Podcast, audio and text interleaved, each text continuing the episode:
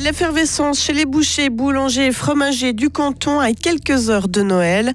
La caserne de la Poya va loger jusqu'à 750 réfugiés, mais leur condition d'accueil ne sera pas la même pour tous.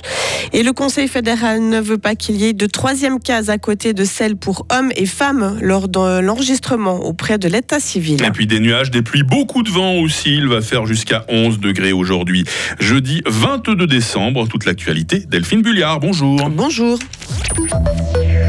Fondue chinoise, foie gras, plateau de fromage ou bûche gourmande, les artisans fribourgeois ne chôment pas ces, derniers jours. Hein. Même si l'inflation et la hausse des coûts de la vie pèsent sur le budget des ménages, les familles fribourgeoises veulent se faire plaisir à Noël. Les carnets de commandes des bouchers, boulangers et fromagers le prouvent. Les gens serviront des repas copieux cette année après deux ans de restrictions Covid. Karine Baumgartner. Des plateaux pour 15 ou 25 personnes. Cette année, les fribourgeois voient les choses en grand et cela remplit les caisses de certains artisans. Dans sa boucherie à Châtel-Saint-Denis, David Blanc triple son personnel durant cette période. Et juste avant Noël, il réalise en une semaine son chiffre d'affaires du mois. Grosse période pour les boulangers pâtissiers également. En plus des bûches et des vacherins glacés, les apéros d'entreprise ont très bien fonctionné en décembre. Même constat pour À Fribourg, qui a dû préparer de nombreux plateaux de fromage. On voit que les gens veulent se faire plaisir et recevoir comme il faut leurs convives, quitte à se serrer la ceinture et à manger des cervelas le reste du mois, glisse le président des boulangers fribourgeois. Un Noël 2022 copieux donc, avant que ça se gâte.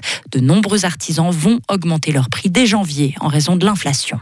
Les bouchers annoncent une hausse du prix de la viande de 5% dès janvier d'ailleurs et les boulangers, eux, vont augmenter de 10 ou 20 centimes certains produits pour faire face à la hausse des matières premières. Quel sera le menu des fêtes des auditeurs de Radio Fribourg? C'est notre question du jour, 079 127 70 60. Bienvenue sur WhatsApp. Les requérants d'asile qui seront hébergés à la caserne de la Poya à Fribourg ne seront pas tous logés à la même enseigne. Certains recevront 3 francs d'argent de poche, d'autres plus de 11 francs, sans compter des horaires de sortie décalée. Cela s'explique par le fait que 500 d'entre eux seront sous l'autorité de la Confédération, 250 dépendront du canton un seul lieu pour deux régimes différents. C'est une configuration unique en Suisse qui pourrait créer des frictions. David Keller est le chef de l'état-major de crise du secrétariat d'État aux migrations. Je pense que la coopération entre les deux partenaires, ça ne sera pas de problème. On a déjà établi une bonne coopération.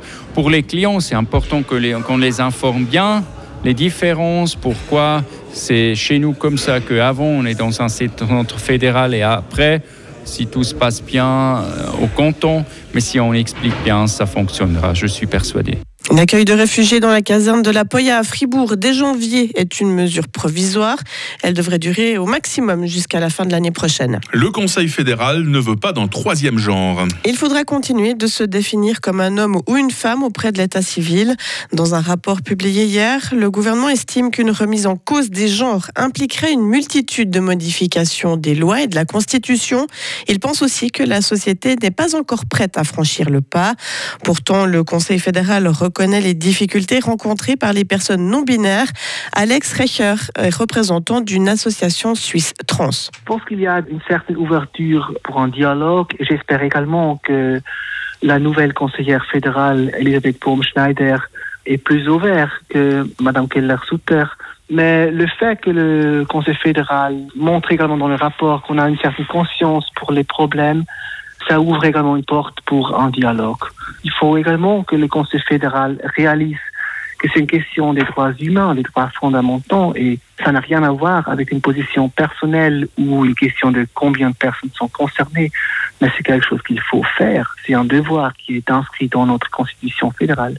D'autres pays ont récemment franchi le pas. L'Allemagne, l'Autriche et le Chili, par exemple, ont introduit de nouvelles catégories sexuelles ou la possibilité de renoncer à l'enregistrement du sexe. Si vous prévoyez de prendre le TGV pour Noël ou Nouvel An, contrôlez votre voyage avant de partir. De nombreux trains sont supprimés en France. Le trafic entre la France et la Suisse sera aussi perturbé en raison de la nouvelle grève des contrôleurs de la SNCF.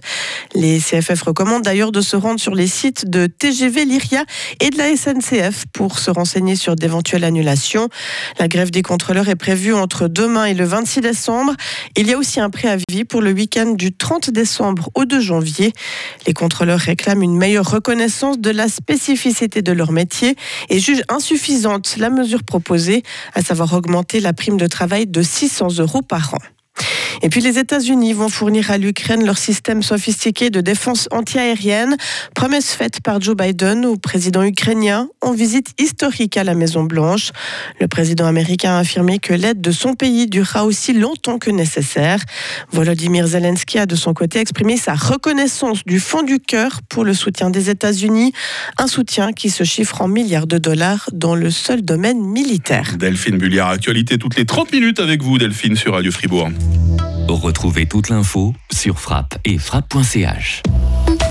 Votre météo, 7h07 sur Radio Fribourg. Le temps va être euh, agité, on peut le dire comme ça aujourd'hui. Hein. Les nuages et les pluies vont alterner avec les éclaircies dans une ambiance venteuse, un fort vent du sud-ouest qui pourra se montrer tempétueux sur le nord de la Romandie.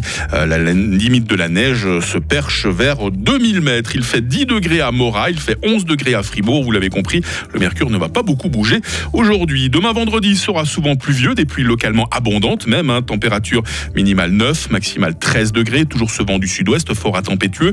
Samedi sera moins venteux, mais toujours maussade, hein, maximum 13 degrés. Une amélioration, heureusement, est attendue pour euh, le jour de Noël. Hein. Dimanche, il fera 11 degrés. Et la nouvelle semaine s'annonce dans la foulée assez ensoleillée. Bonne nouvelle hein, pour euh, celles et ceux qui ont les vacances la semaine prochaine. Nous sommes jeudi 22 décembre, 355e jour. Les Xavier, tiens, joli prénom à la fête aujourd'hui. Il fera jour de 8h13 à 16h40.